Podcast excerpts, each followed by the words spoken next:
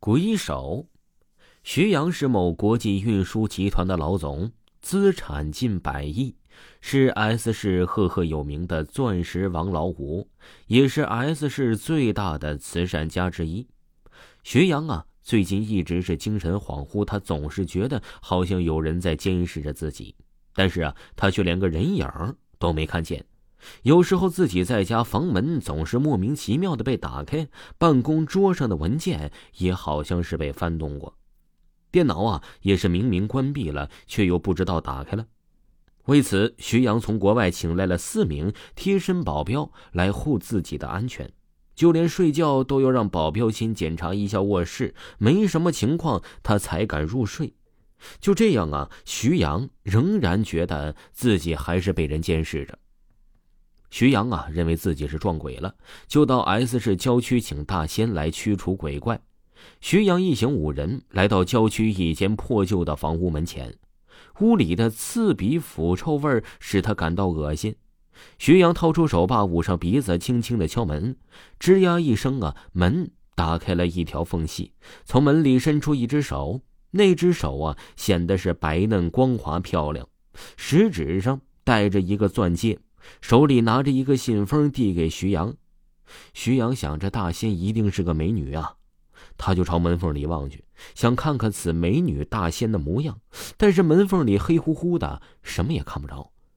徐阳打开信封一看，里面有一张纸条，上面写着：“你撞鬼了。”三天之后，徐阳很是吃惊，他觉得这大仙呢是有两下子，自己什么也没说，他就知道了。看来此人呢，绝对不是为了骗人钱财。徐阳本想见见这位美女大仙，刚要上前推门，哐当一声，门已经关上了。徐阳啊，在门外大声说了：“大师，三天就三天，事情办完了，必有重谢。”不管徐阳说什么，屋里啊是一点动静都没有，只有屋外的风吹过树叶的哗哗声。徐阳一行人呐，只能是离开了。一路上，徐阳一直在想。那大仙一定是个漂亮的美女，而且年纪轻轻，又有降妖驱魔之术。要是能让她做自己的情人，那该多好啊！那只钻戒怎么有些眼熟？徐阳此时脸上露出了阵阵微笑，还在做着天方夜谭的美梦。他还不知道自己已经大祸临头。徐阳回到公司，一个下属告诉徐阳，他们公司的车呀被海关警司扣下了。从他们的运输车里搜出了大量毒品，让他安排好公司里的事情，不要胡乱说话。那下属连连点头，并迅速离开。下属刚走，海关的人就闯进了徐阳办公室。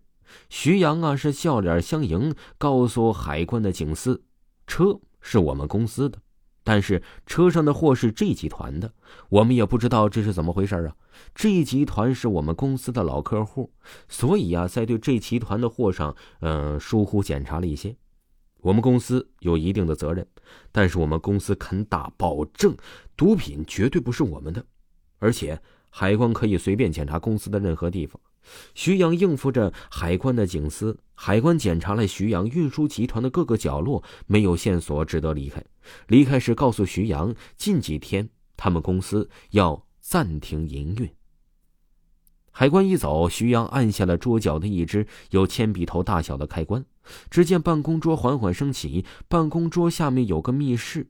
徐阳带着保镖一同向密室走去。就在徐阳进入密室时啊，检查密室里的员工感知毒品时，徐阳又发觉好像是有人在监视自己。他猛一回头，后面除了保镖之外什么也没有。难道有幻觉？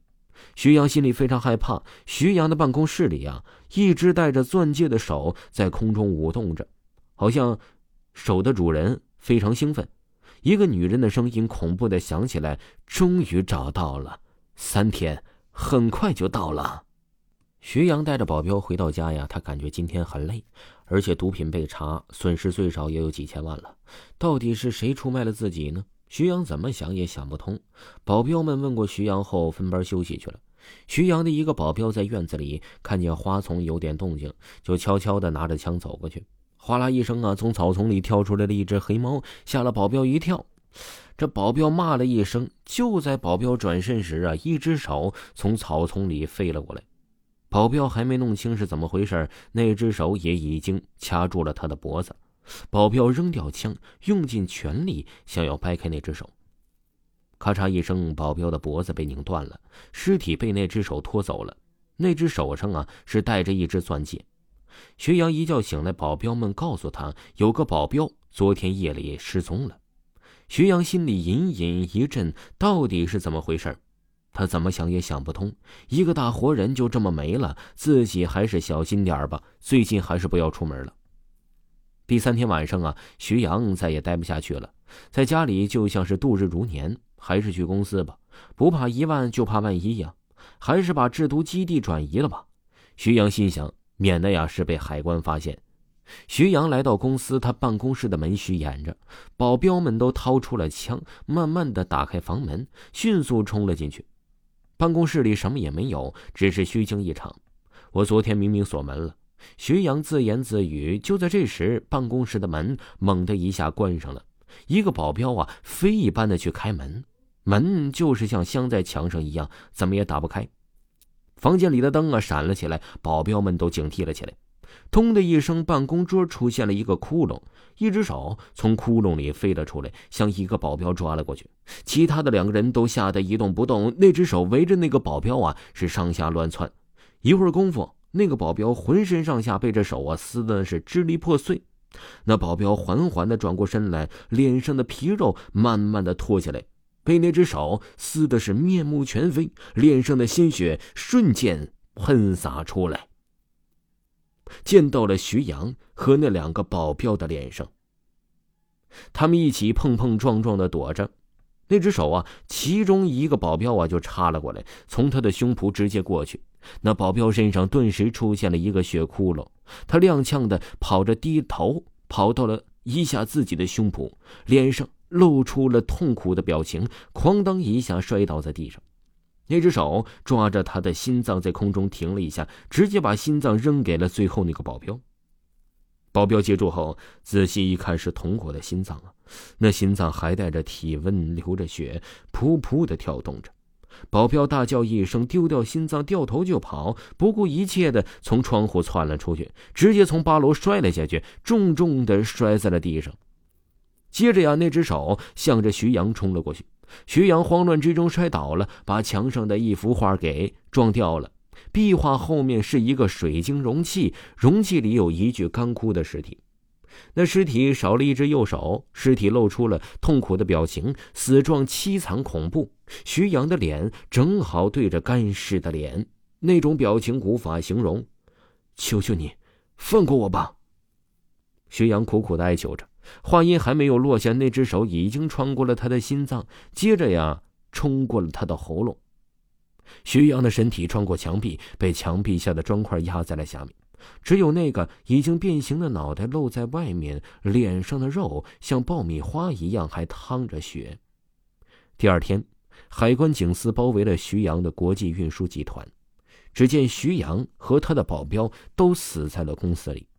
制毒基地的密室门敞开着，徐阳的喉咙上有着一只漂亮的带着钻戒的手，他的办公室墙壁上镶着一只女干尸。经鉴定，这具女干尸的名字叫慧慧，是徐阳以前的秘书。一年前，慧慧就要结婚了，找徐阳批假条，无意之中发现了这个制毒基地，正要报警，被徐阳发现，徐阳将其杀死。慧慧啊，死时啊，手里拿着一袋毒品。徐阳怎么也掰不开慧慧的手，最后丧心病狂的将慧慧的手砍了下来。